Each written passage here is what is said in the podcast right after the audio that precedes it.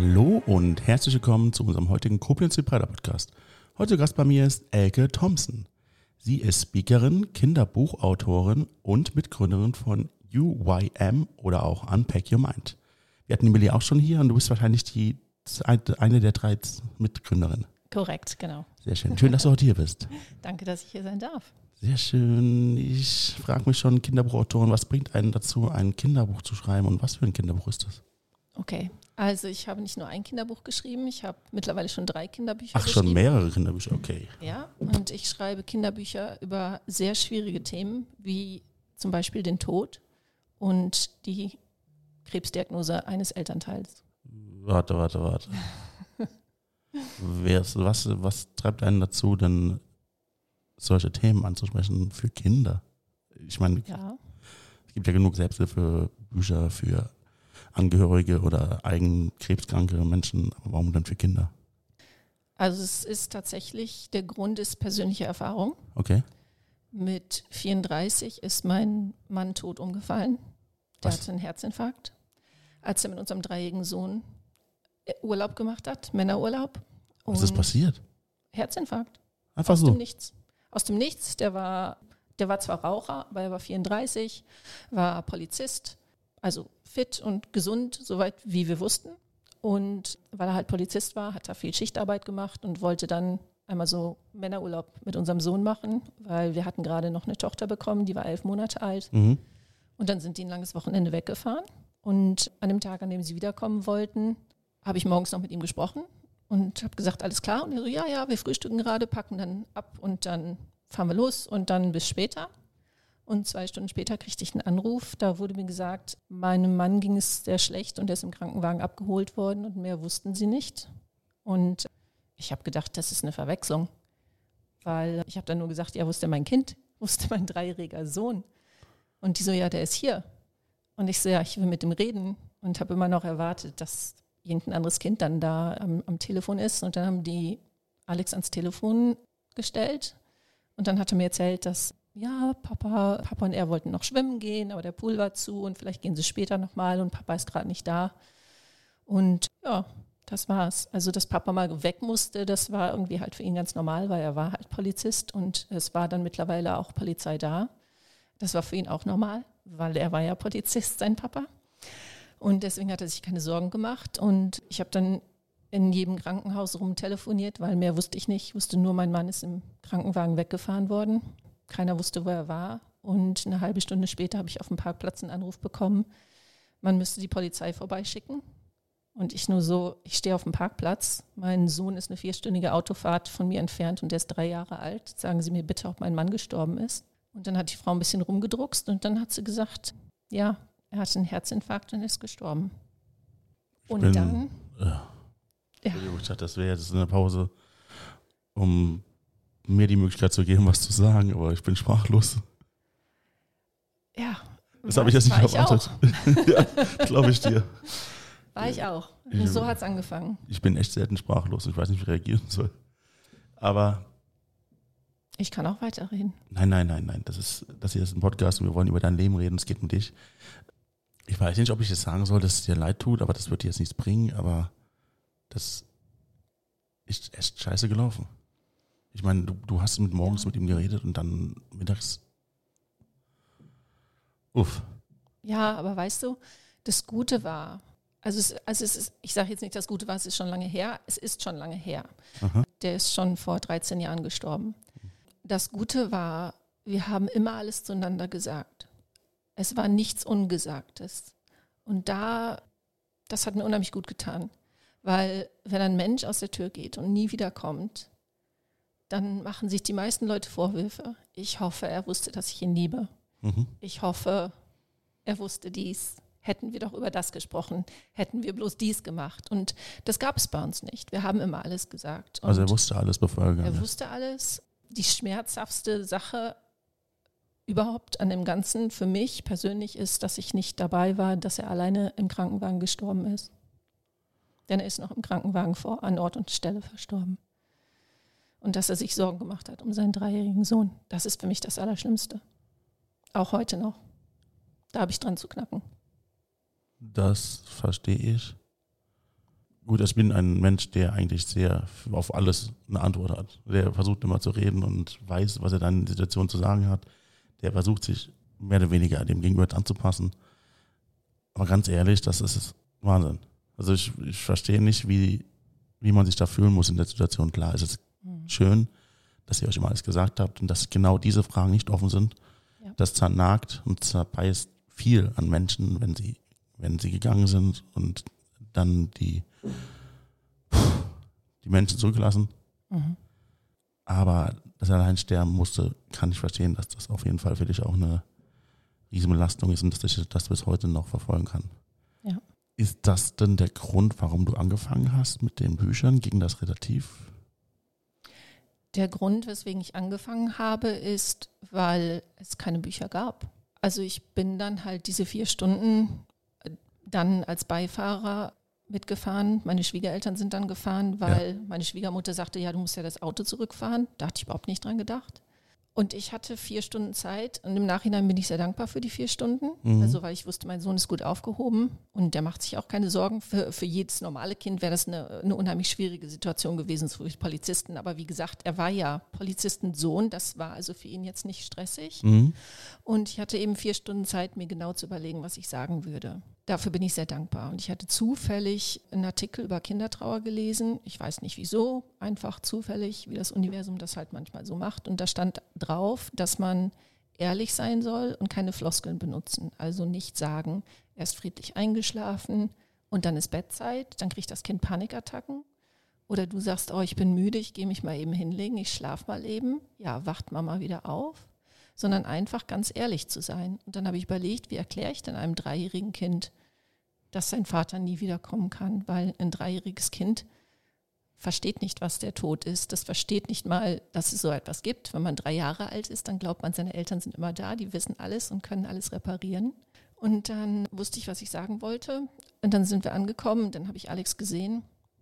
Und der ist gleich auf mich losgerannt und sagte so, ey, was machst du denn hier? Ist doch Männerurlaub, Mädchen dürfen gar nicht mit. Und dann kam, wann, äh, oder kommt Papa gleich wieder? Und das ist halt die unschuldigste aller Fragen, kommt Papa gleich wieder? Aber für mich war es natürlich die Frage, die schwerste Frage meines Lebens, auch heute noch, wenn ich drüber nachdenke. Werd jetzt auch emotional, wie jeder hören kann. Und ich wusste halt, ich muss jetzt genau, jetzt genau sagen, was ich mir überlegt habe. Und dann habe ich seinen Kopf an meine Brust gehalten und ich habe gesagt, hörst du das? Und er so, ja, ich höre so ein komisches Bum, Bum, Bum. Und dann habe ich gesagt, das ist ein Herz. Jeder Mensch hat ein Herz und wenn es aufhört zu schlagen, dann funktioniert der Körper nicht mehr und dann stirbt man. Dann kann man nicht mehr reden und nicht mehr laufen und keine kleinen Jungs mehr auf dem Kopf tragen und das ist mit Papas Herz passiert. Es hat aufgehört zu schlagen und er ist gestorben und er kann nie wiederkommen. Und dann hat Alex aber natürlich ganz, ganz viele Fragen gestellt. Und mir wurde immer gesagt, der ist noch so klein, Weißt du, der vergisst das wieder, der versteht das nicht. Ja, mein Kind war klein, aber der Papa war tot. Und ich musste ihm das erklären. Und mein Kind war erst drei Jahre alt, aber trotz allem hat er so Fragen gestellt, so wie, musst du jetzt auch sterben, Mama? Und ich, naja, wir müssen alle sterben, aber die meisten Leute sterben erst, wenn sie ganz alt sind. Okay. Wie viel mal noch schlafen bis Weihnachten? Hm, keine Ahnung, 167 und wie viel mal noch schlafen, bis ich sterben muss, Mama.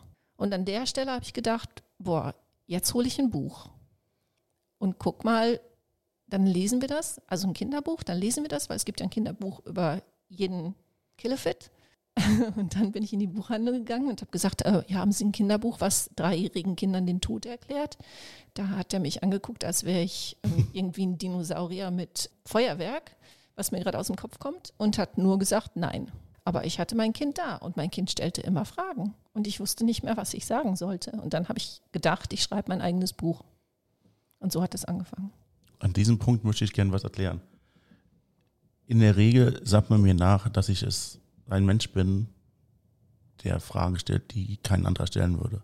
Mhm. Und im Normalfall würde ich jetzt, weil man sich das natürlich fragt, wie hat es dein Sohn verkraftet? Ich will die Antwort nicht drauf haben, weil das wäre alles so, keine Ahnung, das, ich will nicht mit Trauer, also positive Sachen aus der Trauer rausziehen, weil das wäre, keine Ahnung, RTL-Journalismus, den ich nicht machen möchte.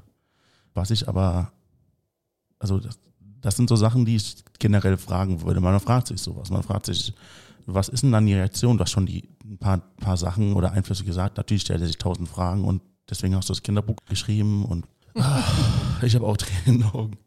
So Fragen will ich dir nicht stellen, weil das, das, das wäre nicht respektvoll dir gegenüber, das wäre nicht respektvoll deinem Mann gegenüber und erst recht nicht deinem Kind gegenüber.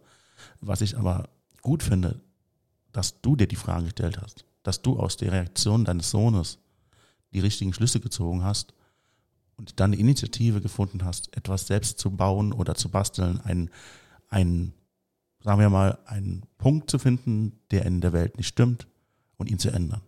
Ja. Und das ist toll. Ich meine, wir reden hier von Tod, wir reden hier von Ja, Kindern. Ja. Die verstehen die Welt nicht. noch nicht. Noch nicht. Du musst deinen Kindern beibringen, wie die Welt funktioniert.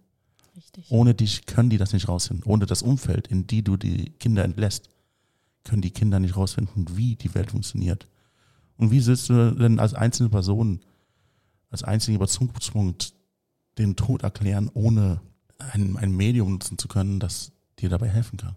Und genau diese Wand hast du durchbrochen und hast ein Buch gemacht, in dem man dieses schwere, wenn auch extrem traurige Thema behandeln kann und damit umgehen kann und lernt damit seinen Kindern beizubringen, auch wenn es nicht unbedingt gewollt ist, in dem Alter vielleicht so früh darüber zu reden. Vielleicht sollte man das machen. Das sind wahrscheinlich auch Diskussionen, die wir später führen können. Aber, boah, ich habe Tränen. Entschuldigung. Ist alles gut, weißt du? Und also ich sage immer, Du verstehst, was ich ähm, meine, ne? ich hätte mir auch nicht ausgesucht, mich mit meinen Kindern da hinzusetzen Ja. und denen so zu erklären, so, haha, wir müssen alle sterben. Aber ich sage immer, den Luxus, das nicht zu tun, den hatte ich nicht. Mhm. Und es gibt ganz, ganz viele Familien, die den gleichen Luxus in Anführungszeichen nicht haben. Und natürlich möchten wir alle unsere Kinder beschützen, aber mir ist es so wichtig und das ist mein Herzensthema. Und mit dem, mit dem Thema schreibe ich, mit dem Thema stehe ich auf der Bühne, mit dem das Thema begleitet mich in allem und zwar Erwachsenen zu helfen, zu verstehen, dass wir Kindern mehr helfen, indem wir ihnen ehrlich die Welt erklären, als wenn wir so tun, als wäre alles okay, wenn nicht alles okay ist. Denn Kinder haben viel mehr Angst vor dem, was sie nicht verstehen, als vor der Wahrheit.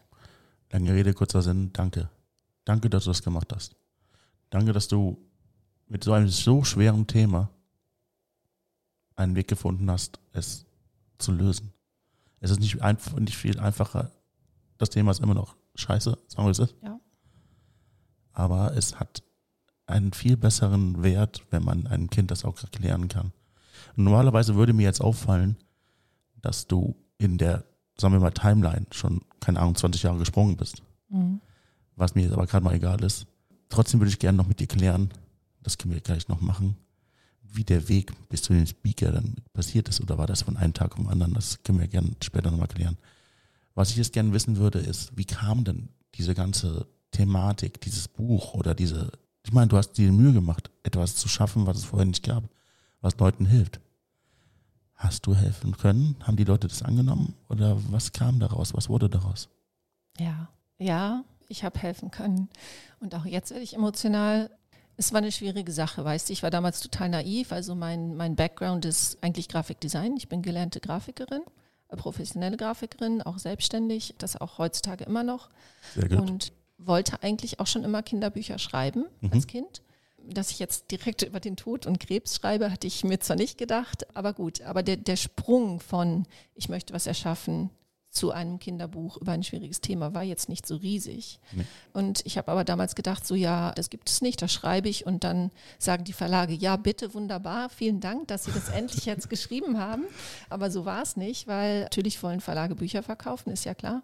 Und die haben halt gesagt, so, nee, und können Sie das nicht ein bisschen schöner machen und irgendwie so ein bisschen mehr Happy Ending? Und ich, nee, kann ich nicht. Also Es gibt kein Happy End. das End, also in, in allen von meinen Büchern, das, es, es ist, sie sind auch positiv. Es Mhm. ist nicht nur so, dass wir da sitzen und ganz da heulen, weil so ist die Trauer auch nicht. Und besonders Kindertrauer ist nicht so.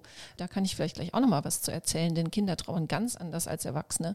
Aber meine Bücher enden immer, indem sie sagen, es ist okay, traurig zu sein, aber es ist auch okay, fröhlich zu sein und glücklich zu sein und wieder zu lieben.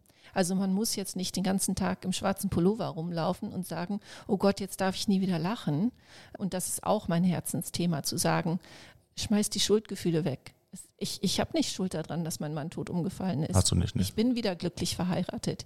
Ich liebe aus vollstem Herzen. Ja, da habe ich manchmal Schuldgefühle. Aber die müssen wir ablegen. Und natürlich liebe ich jetzt auch ganz anders, weil ich weiß, wirklich weiß, nicht nur vom Kopf weiß, sondern mit jeder Faser meines Körpers fühle, wie kurz das Leben ist und sein kann. Und das ist auch eine positive Sache. Naja, lange Rede, kurzer Sinn. Ich habe also damals das Buch geschrieben. Es wurde nicht veröffentlicht. Es ist abgelehnt worden. Dann habe ich mir eine eigene Illustratorin gesucht. Hatte ja Geld, was ich zur Seite gelegt hatte, was ich Gott sei Dank hatte, als Martin gestorben ist. Der war relativ gut versichert. Das heißt, mein Haus war sicher und ich hatte ein bisschen Geld, was ich zur Seite gelegt habe. Damit wollte ich dann den Druck bezahlen und die Illustratorin bezahlen. Mhm. Das wäre auch ganz gut gelaufen, wenn ich dann nicht knapp drei Jahre später selber eine Brustkrebsdiagnose bekommen hätte. Uff. Ja, das ist so der nächste einschneidende Punkt. ja, gibt es denn keine Veröffentlichung des alten Buchs dann zwischen dem doch. Ich gebe nicht auf. Hast Doch. du die Bücher da in der Tasche stehen, auch drin? Oder? Ja, die habe ich. Ja. Können wir die mal rausholen? Ja. Bevor wir dann weiterreden? Okay. Ich will das Thema nicht übergehen, weil das ist für mich auch ein sehr wichtiges Thema. Sehr schön. Ich habe das erste Buch jetzt in der Hand. Klar haben wir jetzt da ein bisschen geschnitten, damit es nicht allzu langweilig wird. Genau. Und du hast noch gefragt, ob es denn dann nicht gedruckt worden ist, aber du hast es ja in der Hand. Also ja. es ist gedruckt worden. Und genau, ich habe dann eine Krebsdiagnose bekommen hatte, äh, also lebte mit meinem Freund damals, der jetzt mein zweiter Mann ist, zusammen. Und weil ich jetzt mit einem Mann zusammen lebte, habe ich jegliche finanzielle Unterstützung verloren vom Staat. Ich hatte meine Polizeirente verloren und dann habe ich die Krebsdiagnose bekommen. Brustkrebs, aggressiver Brustkrebs, aber noch relativ früh, aber ich musste das volle Programm durchmachen. Ich habe eine Chemotherapie gemacht. Okay. Ich habe eine OP gehabt ich habe Strahlentherapie gemacht und zehn Jahre Hormontherapie danach, die jetzt im Juni vorbei war. und also mir geht es gut, aber mir ging es sehr, sehr schlecht in der Chemotherapie. Und mein jetziger zweiter Mann, mein damaliger Freund, äh, wir haben uns kennengelernt und wir hatten sieben Kinder. Das heißt, ich hatte zwei und er hatte, hat fünf mitgebracht. Das heißt, wir hatten zwei Zweijährige, zwei Vierjährige, eine Zehnjährige und zwei Vierzehnjährige. Wie Zwillinge. Ja, wie Zwillinge. Und im Endeffekt hat er dann seinen Job gekündigt, äh, während ich in der Chemotherapie war, weil ich konnte mich nicht um die Kinder kümmern. Ich konnte mich nicht mehr um mich selber kümmern. Und dann haben wir das Geld, was ich eigentlich für das Buch hätte ausgeben wollen, für den Druck und die Illustratorin, das haben wir zum Leben benutzt. Und mhm. dann habe ich ein Crowdfunding gemacht. Und, äh, Geht mir alles ein bisschen so schnell. Okay. also, was ich erstmal sagen will, ist, ich bin Angehöriger einer, meine Mutter war Brustkrebskranke. Mhm. Die hat es leider nicht geschafft. Ja. Aber ich kenne den Weg, den du beschrieben hast. Ja. Ich habe jeden Schritt mit meiner Mutter zusammen gegangen oder ich bin jeden Schritt gegangen. Kenne jeden, ich weiß auch, was die Chemo mit einem machen kann. Ja. Ich kann es nicht selber erfüllen, sondern nur von extern versuchen zu erklären oder zu fühlen. Das geht so weit, dass meine Mutter mir Ausdrücke an den Kopf geschmissen hat, die sie selbst beleidigen. Und das ist also so, so eine wirre Konfusität, dass die Chemo bei ihr ausgesetzt hat, oder die, die sie dadurch hatte. Mhm. Ich verstehe, dass sein Mann gekündigt hat und dass das Geld nötig war, damit ihr das überleben könnt. Ich habe jetzt diese drei Bücher hier. Eins auf Englisch, eins auf Deutsch. Und das dritte ist dann wahrscheinlich das Thema, was wir danach behandeln. Richtig. Wieso habe ich jetzt drei Bücher hier und du hast das Geld doch alles weggegeben, du sagst, du hast ein Crowdfunding gemacht. Mhm. Wann war das? Das Crowdfunding, ja, da habe ich genau 2012 muss das gewesen sein. 2012, das gab es mhm. damals schon? Äh, ganz am Anfang. Ja? Ich habe damals gefragt, hat, weil ich brauchte eigentlich 15.000 Pfund, also ich wohne ja in Großbritannien, mhm. habe mich aber nicht getraut, nach so viel zu fragen, weil wenn man nicht die volle Summe bekommt, dann kriegt man eben gar nichts. Mhm. Habe dann aber, glaube ich, irgendwie nach 12.000 gefragt und habe so gesagt, hat jemand schon mal so viel gecrowdfundet? Und dann haben die gesagt, ja, hier noch nicht. Und dann habe ich gesagt, dann bin ich jetzt die Erste. Okay, das hast du dann angefangen. naja, also es gab schon die Plattform damals, okay. aber ich, hab, ich war die, die zuerst so viel Geld wirklich geschafft hat so, zu sammeln. Das geht gerade alles ein bisschen schnell, aber dein Leben ist anscheinend Auch eine Achterbahn, ne? Ereignisreich, sage ich immer. Mhm. Ja. Ich habe das auch nicht erwartet. Ich, bin, ich, ich mache mir immer zur Aufgabe, nur so ein bisschen was rauszufinden von meinem Podcast-Gast, damit ich adäquat reagieren kann im Podcast. Perfekt. Hätte ich nicht gedacht, dass du mich so schocken kannst. Das, Das freut mich- mich jetzt. Ja, ich weiß nicht, ob das jetzt froh ist. Ich naja, du weißt, was ich meine. mein, ja, das dass heißt, du dich, hast dass dich auch berührt. mal ein Gast aus dem Konzept bringt. Das ist doch mal was Nettes. Ja, ob dich das freuen muss, ist ein anderes. Nein, ich verstehe, das, das, das zeigt dir, dass das, was du erzählst, auch ankommt. Ja, Das wolltest du damit sagen, genau. Du hast es versucht. Was ist passiert? ich habe es geschafft. Und wie? Wie hast du das hingekriegt? Hast du einfach nur reingeschrieben und dann musst du das äh, veröffentlichen oder wie lief das damals? Ja, also das Crowdfunding, ich musste mir natürlich überlegen, wie viel Geld ich brauche. Ja. Und dann gab es natürlich verschiedene Abstufungen. Also kannst du viel oder so wenig geben, wie du möchtest, aber es gibt Belohnungen. Das heißt, irgendwie für ein Pfund gab es ein Danke auf Social Media, für fünf Pfund gab es eine Postkarte, für 20 Pfund gab es das Buch, für 50 Pfund gab es das unterschriebene Buch und so weiter und so fort. Mhm. Und äh, also es war, es war einfach der Wahnsinn, weil ich hatte, glaube ich, drei Monate Zeit, um das Geld zusammenzubekommen. Das hatte ich aber nach drei Wochen. Aber das aller, also das allermega schönste, was mich auch immer noch berührt, war einfach alles, was daneben beigelaufen ist. Denn die Leute haben nicht nur Geld gespendet, um dieses, dieses Buch veröffentlichen zu können, sondern mir haben auch Kinder Bilder gemalt und haben da drauf geschrieben, liebe Elke, ich kenne dich zwar nicht, aber ich hoffe, du wirst wieder gesund, weil ich das Buch lesen möchte von dem kleinen Jungen, wo der Papa gestorben ist, so wie meiner. Und Menschen haben mir Kopftücher geschickt und große Ohrringe und Socken, als sich die ganze Haut von meinen Füßen gel äh, gelöst hat wegen der Chemotherapie. Ganz schlimm. Und es war einfach, weißt du, diese, diese Human Connection, diese Verbindung, das war so krass und das hat mir so sehr geholfen, da durchzukommen und weiterzumachen. Kommt Papa gleich wieder, hieß das Buch dann. Ich Das habe es hier in der Hand. ja. Genau. Genau. Was lief denn danach? Hast du dann die 12.000 bekommen? Kriegt man auch mehr, wenn es mehr ist? Oder wie? Man kriegt auch mehr, wenn es mehr ist. Ja, also es war dann auch ein bisschen mehr. Es ist aber tatsächlich alles in das Buch geflossen. das? Also Davon gehe ich aus. ja, das war das, die englische Version. Is Daddy coming back in a minute? ja. Ähm, die deutsche Version habe ich dann auch im Selbstverlag veröffentlicht. Also ich habe dann im Selbstverlag veröffentlicht, genau. Und weil ich natürlich das Buch auch als Belohnung versprochen hatte für ab, weiß ich nicht, 20 Pfund oder was, musste ich es natürlich auch losschicken, weil ich hatte so hart daran gearbeitet und war so davon überzeugt, dass das genau das Richtige ist, was die Menschen brauchen. Ein Kinderbuch, wie jedes andere Kinderbuch, was offen und ehrlich über den Tod redet. Und dann hatte ich, dann habe ich 3000 Bücher bestellt oder 1500, ich weiß nicht mehr. Und dann standen die alle in meiner Garage und dann dachte ich, oh, habe ich hier einen Fehler gemacht? Die werde ich doch nie los und sowas, ne? Ja, oder wollen die Nee, Menschen das nicht. überhaupt Natürlich. lesen? Du hast, Und- die- ja. Ja, aber ich musste sie ja jetzt verschicken. Ich musste ja in die Öffentlichkeit, weil ich hatte ja das Crowdfunding gemacht.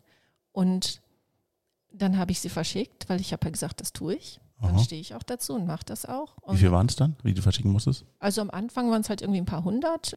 Und aber nach zwei Tagen hatte ich echt, ich hatte so ein mega schönes Feedback. Und wirklich teilweise haben Leute so Fotos auf Facebook gepostet von ihren Kindern, wie die die Bücher lesen. Und eine junge Witwe hat eine Story geteilt. Da war ihr Sohn irgendwie voll durch den Wind. Da haben sie abends das Buch gelesen und hat es auch wieder in, ins, ins Regal gestellt. Und dann sagte sie, dann wollte ich abends nochmal nach ihm gucken, vorm Einschlafen. Und dann muss der wohl wieder aufgestanden sein und hat auf dem Buch geschlafen. Also sie hat mir wirklich ein Foto davon geschickt, wie er das Buch als Kopfkissen benutzt Oh, jetzt hat. fand ich wirklich verdammt.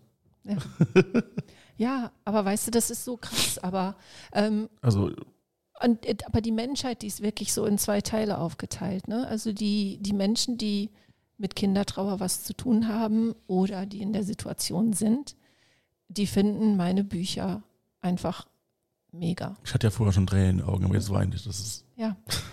Und die andere Hälfte der Menschheit möchte die Bücher noch nicht mal anfassen, weil die Angst haben, dass die ansteckend sind.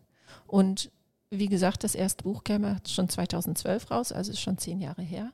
Und oft ist es jetzt schon passiert, dass genau diese Menschen, die das Buch nicht anfassen wollen, das verstehe ich auch, habe ich auch kein Problem mit. Aber nach zwei, drei Jahren kamen sie dann an und sagen, boah, bei meiner Schwester ist der Mann gestorben, hast du da nicht mal so ein Buch geschrieben? Und das zeigt halt, wie wichtig das ist. Und ich glaube, wir sind auch bessere Menschen, wenn wir einfach ehrlich sind. Wir müssen alle sterben. Richtig. Es ist so. Und wenn wir uns dessen bewusst sind, vielleicht, vielleicht leben wir dann auch endlich mal besser. Vielleicht machen wir dann endlich mal den Urlaub oder ändern endlich mal den Job oder lernen endlich mal die Fremdsprache oder sagen dem Menschen, wo, wo wir uns nicht trauen, dass wir den lieben, einfach mal, ich liebe dich. Was kann denn schiefgehen? Am Ende sterben wir alle. Leb doch dein bestes, authentisches Leben. Und zwar jetzt. Lass uns mal durchmachen. Tief einatmen. Das waren sehr schöne Worte. Danke. Das waren wichtige Worte, das waren ehrliche Worte. Und eigentlich ist, wenn du solche Worte sagst, der Podcast zu Ende. Weil das ist im Grunde das, was ich am Ende als Resümee oder Erklärung oder mit auf den Weg haben möchte. Mhm. Du hast uns quasi schon das geliefert, was wir am Ende hören würden. Ich hoffe, du hast noch was anderes, was du uns am Ende sagen möchtest. Nee, das war's jetzt. So, also ich versuche mich gerade ein bisschen zu ordnen. Wir haben über die Bücher geredet. Wir haben über dein Leben geredet. Wir haben darüber geredet, dass du dann die Brustkrebsdiagnose bekommen hast, Ja. dass du die Chemo durchmachen musstest. Wir haben auch darüber geredet, dass wir dadurch, dass die Leute wussten, dass du Krebs hast, haben die dir auch Sachen zugesendet, die dir geholfen haben während der ganzen Sache. Wahrscheinlich hat dir das Ganze auch selbst geholfen, dieses ganze Projekt. Und heute stehst du hier, giltst als, ich mache jetzt Anführungsstriche in der Luft, geheilt, Ja, weil man weiß, danke dass das immer, Anführungsstriche. ja, man weiß immer, dass das, Mhm. dass das dich begleiten wird und das ist, eine Gratwanderung. genau, das war bei Mutter auch so, aber das ist nicht das Thema jetzt. Und du hast dieses eine deutsche Komm, Papa, gleich wieder, Todesbuch geschrieben, das, darf man so sagen? Kinder-Todesbuch und es, ich weiß nicht, ob das jetzt morbide klingt. Äh, Es ist ein Kinderfachbuch über den Tod. Das kann man, das ist viel besser ausgedrückt, als ich es gerade gesagt habe. Aus das auf Englisch ist das dann einfach nur diese, das Deutsche in Englisch oder ist das ein Nee, anderes nee, Thema? also es ist ein bisschen ein anderes Thema. Also das, das Buch Kommt Papa gleich wieder heißt auf Englisch ähm, Is Daddy Coming Back in a Minute und Ja. auf Englisch gibt es noch ein zweites What Happened to Daddy's Body? Also was ist mit Papas Körper passiert? Das sind dann so Fragen, die irgendwie sechs Monate später kommen. du guckst schon wieder. ja, Ähm, ich muss mich zusammenreißen. Ich muss mich ja. zusammenreißen. es ist schwer und das, das ist auch die Sache. Es ist schwer. Ja. Und mir fällt das auch nicht leicht, mit meinen Kindern zu reden und denen das alles zu erklären. Aber mir ist es einfach wichtig, das Vertrauen meiner Kinder zu haben und zu behalten. Denn irgendwann werden sie es rausfinden, wenn man jetzt noch mal ein paar Jahre zurückgeht. Und das ist oft so und es ist oft, also das ist mir jetzt nicht passiert, aber ich weiß das aus Erfahrung, weil ich natürlich schon ziemlich lange in dem ganzen Bereich jetzt drin bin, persönlich und auch arbeite. Insbesondere bei Suizidfällen ist es oft so, dass Elternteile zwar sagen, dass der andere Elternteil verstorben ist, aber verheimlichen, weil sie in dem Moment glauben, es ist die bessere Option, dass er durch den Suizid gestorben ist, also durch Selbstmord gestorben ist. Und dann überleg mal, was dann passiert, wenn die zwei, drei, vier Jahre später rausfinden, durch einen Artikel in der Zeitung, durch irgendeinen Verwandten, durch irgendwie in der Schule, dass Papa oder Mama sich umgebracht hat. Dann, hast, dann hat man das Vertrauen seiner Kinder verloren. Und genauso ist das auch hier. Und ich habe meinen Kindern von Anfang an gesagt, ihr könnt mir jede Frage stellen und ihr kriegt immer, immer eine ehrliche Antwort. Und meine Kids sind mittlerweile 14 und 17 und Mhm. ich habe schon unheimlich schwierige und auch unheimlich unangenehme Fragen bekommen. Aber sie bekommen immer eine ehrliche Antwort. Das ist sehr löblich, weil, keine Ahnung, ich weiß, ich kann jetzt, ich bin kein Psychologe oder was auch immer, Mhm. aber ich fühle, dass das richtig ist, so mit den Kindern umzugehen. Ich glaube auch, dass das ein sehr schwieriger Weg ist. Denn Ja. eine Frage, die beantwortet wird, äh, der folgen immer mindestens fünf andere Fragen, was so schwierige Themen angeht. Und dann kann man monatelang eigentlich diskutieren über Themen, die in der Entwicklung für die Kinder auch wichtig sind. Aber wenn du denen immer ehrlich alles sagst, ist das eigentlich genau die Vorgehensweise, die du auch mit deinem Mann vorher hattest. Ja. Denn deinem Mann hast du ja auch alles immer sehr ehrlich gesagt, hast ihm immer alles gesagt, was alles wurde ausgesprochen und das hat dir ja auch geholfen. Ja. Vermutlich hat auch diese Art oder dieses, diese Verbindung zwischen euch dazu geführt, dass du Kinderbücher gemacht hast, die im Grunde das Gleiche tun. Du hast immer das ausgesprochen, was ausgesprochen werden muss, damit nichts offen bleibt. Ja. Lass uns über das dritte Buch reden. Also das zweite Buch, wurde das auch crowdfunded? Das ist teilweise mit gecrowdfundet worden. Den Rest habe ich bezahlt. Mhm. Genau. Ging das aus den Geldern, die du dann äh, aus der Arbeit bekommen hast, oder wie ging das? Ja, und halt, was ich selber verdient habe. Weil bei mir ging es eigentlich nie ums Geld. Es geht auch immer noch nicht ums Geld. Und ganz ehrlich gesagt verdiene ich auch nicht wirklich Geld damit. Was mir einfach wichtig ist, ist, dass die Bücher da sind. Weil ich möchte, dass Kinder sich gehört fühlen und ich möchte, dass Erwachsene das Vertrauen in sich selbst haben, dass sie ihnen ehrlich und auf die richtige Art und Weise helfen können und dass das auch der richtige Weg ist. Wie ist es beim dritten Buch? War das auch ein Crowdfunding? Nein, das dritte Buch habe ich tatsächlich komplett selbst finanziert, also auf Englisch. Und Mhm. das ist aber dann direkt von einem deutschen Verlag übernommen worden. Also da mit dem deutschen Buch hatte ich keine Kosten. Außer die englischen, also die, die Kosten von der Zeichnerin, von der Illustratorin schon. Dann müssen, lass uns gleich mal wieder on track gehen, wie du Speaker geworden bist. Das werden wir gleich diskutieren noch. Das dritte Buch, das will ich noch sagen, das geht dann wahrscheinlich um deine Zeit mit dem Krebs und wie du den verarbeitet hast oder was die Chemo mit dir gemacht hat oder die ganzen Gedanken rund um das ganze Thema. Also es ist ein Kinderbuch, das heißt, dürfen wir noch kuscheln. Mhm. Und das entstand eigentlich dadurch, weil mein Opa ist damals, hat eine Krebsdiagnose bekommen, unheilbarer Lungenkrebs. Und Mhm. ich war schon 12, 13, also schon eigentlich sehr alt in, in dem Sinne. Und meine Mama sagte so, komm, wir gehen ins Krankenhaus und besuchen den. Und ich hatte panische Angst, weil ich wusste nicht, dass Krebs nicht ansteckend ist. Mhm. Und das hat mir auch keiner gesagt. Also nicht, weil die das böse gemeint haben, sondern das wusste halt irgendwie keiner, dass ich das nicht weiß, weil das weiß man ja. Und damals ist mir schon sehr bewusst geworden, dass Kinder eben anders denken als Erwachsene und die nehmen alles sehr wörtlich. Und deswegen habe ich dieses Buch äh, geschrieben. Also das Buch erklärt, was Krebs ist, was Brustkrebs ist, also dass Krebs in allen unterschiedlichen Körperteilen auftreten kann, was die Chemotherapie ist, was eine Strahlentherapie ist. Und dass es trotzdem okay ist, noch auch mit Krebs zu leben. Also es geht wirklich wieder um das Leben, um das Lebendigsein und sich auf das Positive konzentrieren. Und ich habe meinen Kindern damals halt, ach, das war sowieso noch schwierig, weil die Schwester von meiner Freundin war zwei Wochen vor meiner Brustkrebsdiagnose an Brustkrebs gestorben. Mhm. Und das wussten meine Kinder. Und die waren, also meine eigenen waren damals drei und sechs, als ich die Krebsdiagnose bekommen habe. Das heißt, ich wusste, wenn ich denen jetzt sage, ich habe Brustkrebs, dann hören die, Mama stirbt jetzt auch. Und das war natürlich dann auch die erste Frage. Musst du jetzt auch sterben, Mama?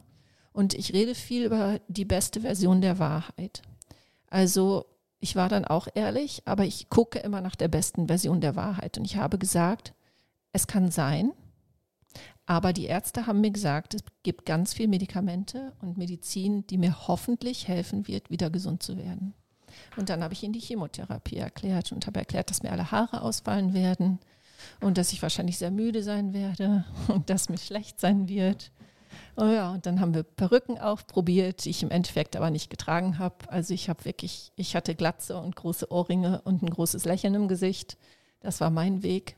Und das war für meine Kinder schwer. Also Alex insbesondere hat mich irgendwie mal angefleht, ob ich doch bitte wenigstens ein Kopftuch tragen könnte, wenn ich ihn von der Schule abhole.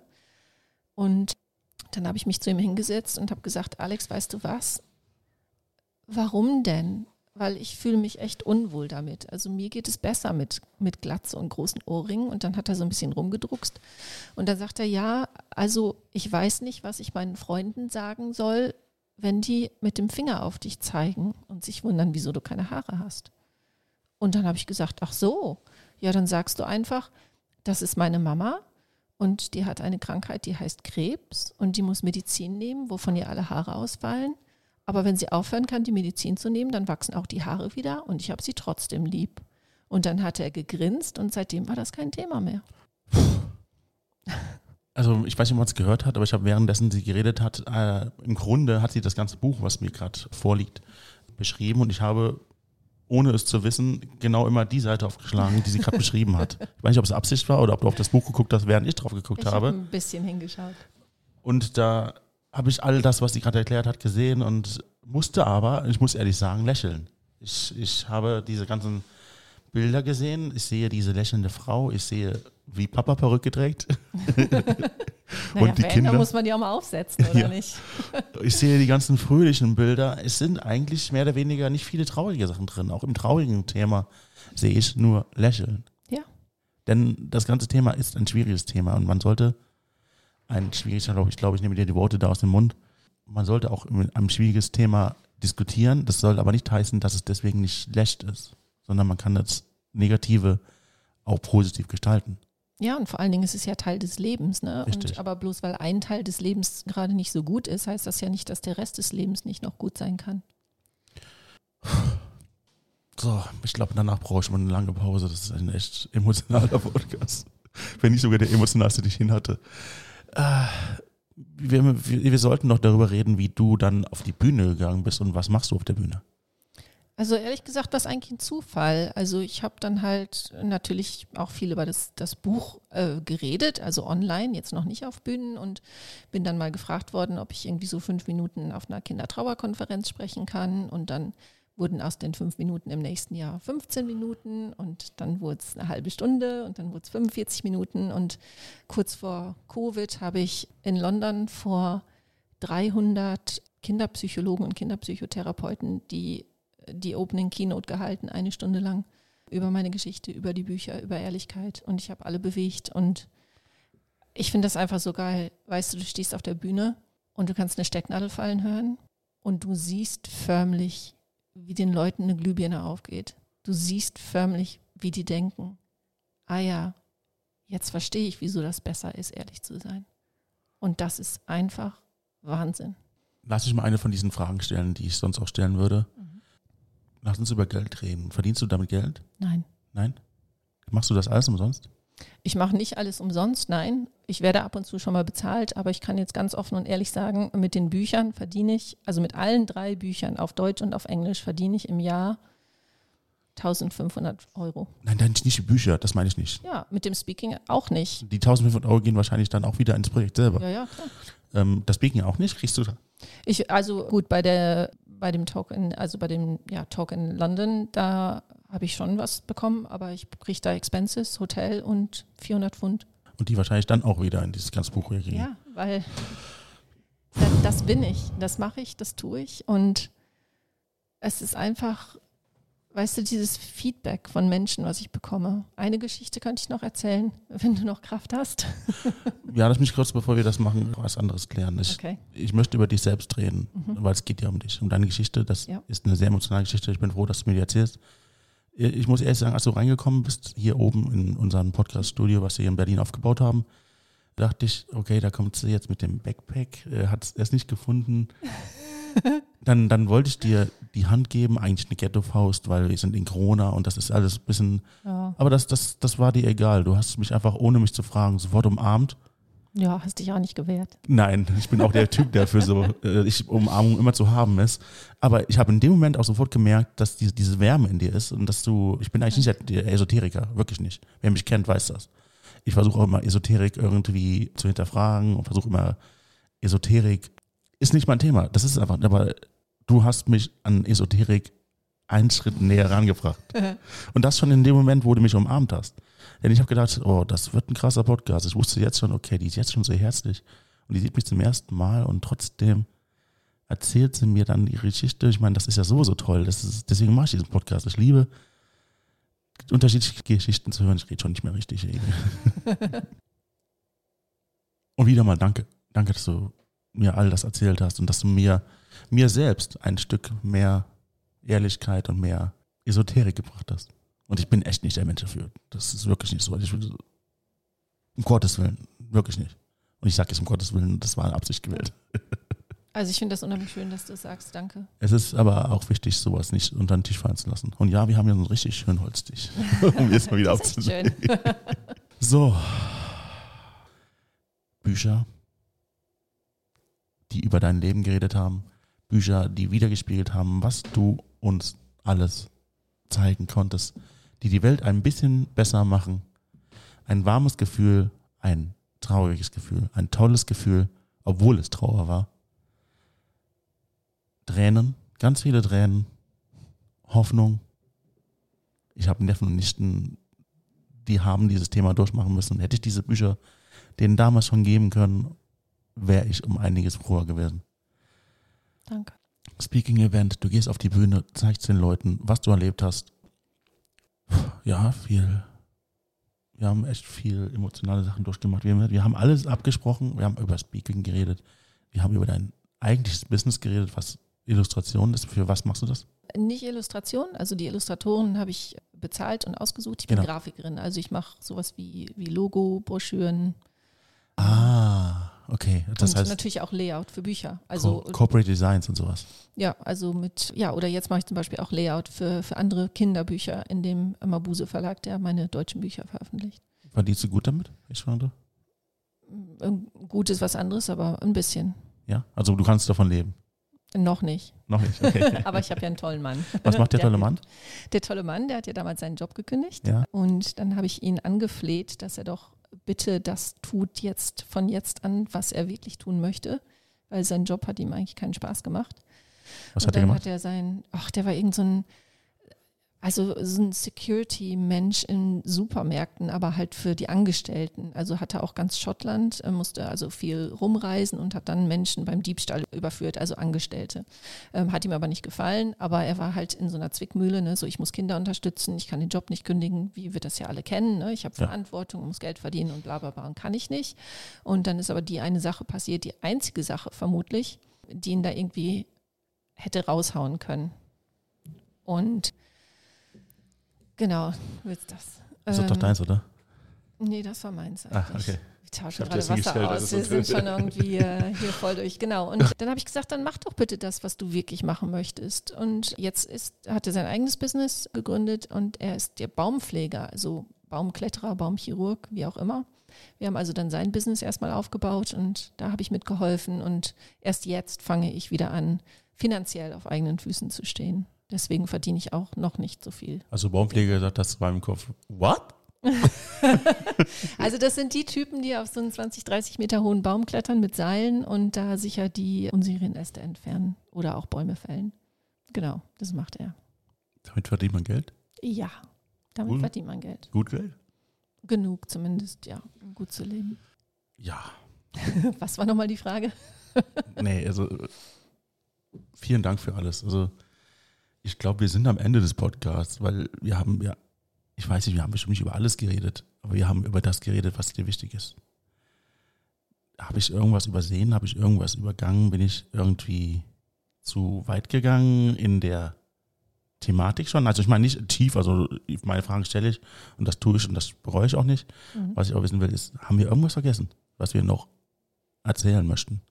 Also ich finde, es ist noch ganz wichtig zu sagen, da bin ich vorhin noch mal kurz drauf eingegangen, dass Kinder einfach ganz anders trauern als Erwachsene. Stimmt, das haben wir noch. Genau. Das hatten wir noch. Und kleine Kinder, also sehr kleine Kinder, glauben und denken noch, dass man den Tod wieder umdrehen kann, also dass man tote Menschen wieder lebendig machen kann. Die müssen also auch noch verschiedene Entwicklungsstufen durchlaufen, bis die verstehen, dass tote Menschen wirklich nicht wiederkommen können. Und es gibt noch dieses, dieses Wunschdenken, ne? so wenn ich alle Kerzen auf meinem Geburtstagskuchen auspuste, dann kann ich mir was wünschen. Mhm.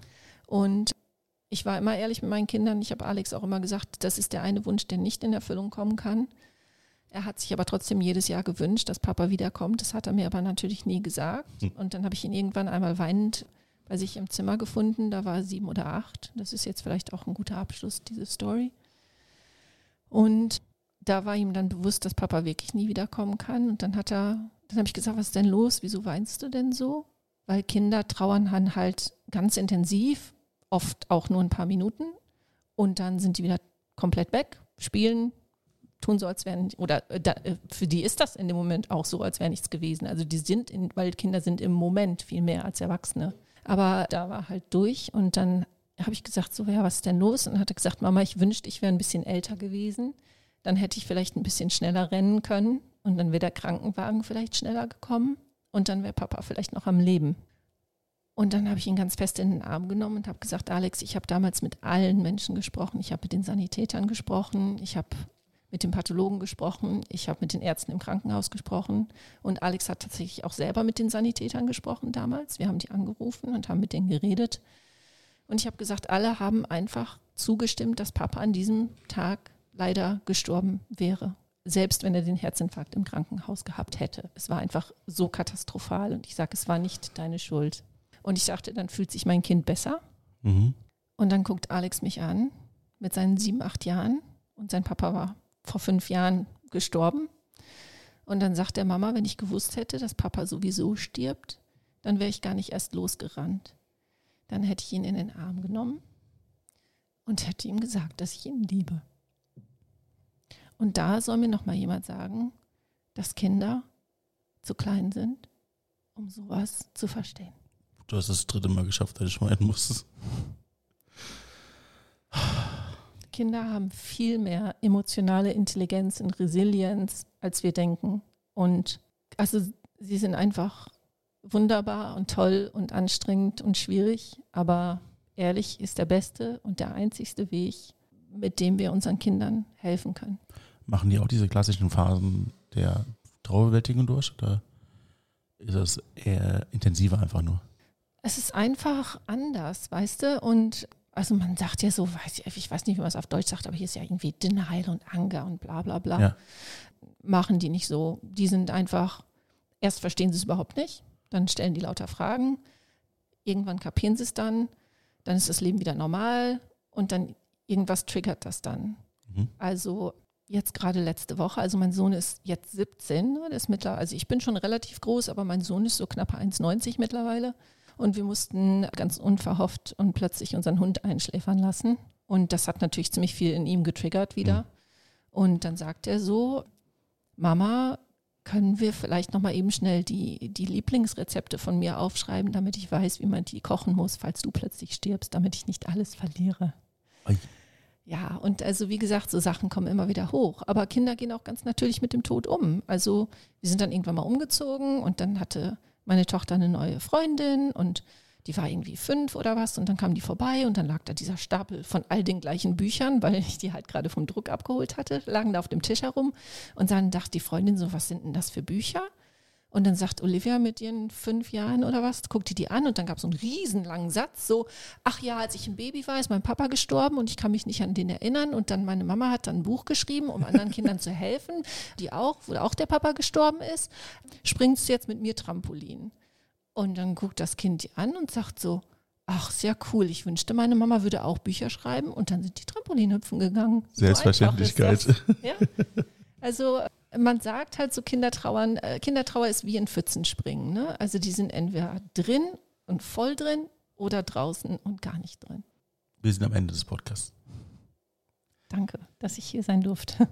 Ja, das können wir gerne noch gleich klären, weil ich, ich, ich gebe dir nämlich wie jeden anderen auch die Chance am Ende des Podcasts quasi die letzten Worte zu sagen. Danach breche ich zwar noch, aber es geht um diese, diesen Slot, den du dann mit dem füllen kannst, was du möchtest. Du darfst auch gar nichts sagen. Du kannst auch einfach dein Handy rausholen, sage ich auch gerne immer.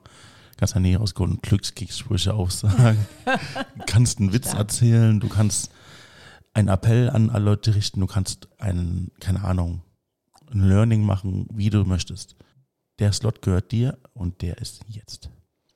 Also ich habe ja vorhin schon ganz viel gesagt, das möchte ich jetzt auch nicht wiederholen, aber ich würde gerne den einen Satz teilen, der mir damals am allermeisten geholfen hat. Und zwar hat das ein Dr. Jeff Warburton in TEDx Brighton gesagt und er hat gesagt, we honor the dead more by choosing to live well. Also wir würdigen die Toten mehr, indem wir uns bewusst entscheiden, ein positives, authentisches Leben zu führen. Vielen Dank für diese wunderbaren Worte.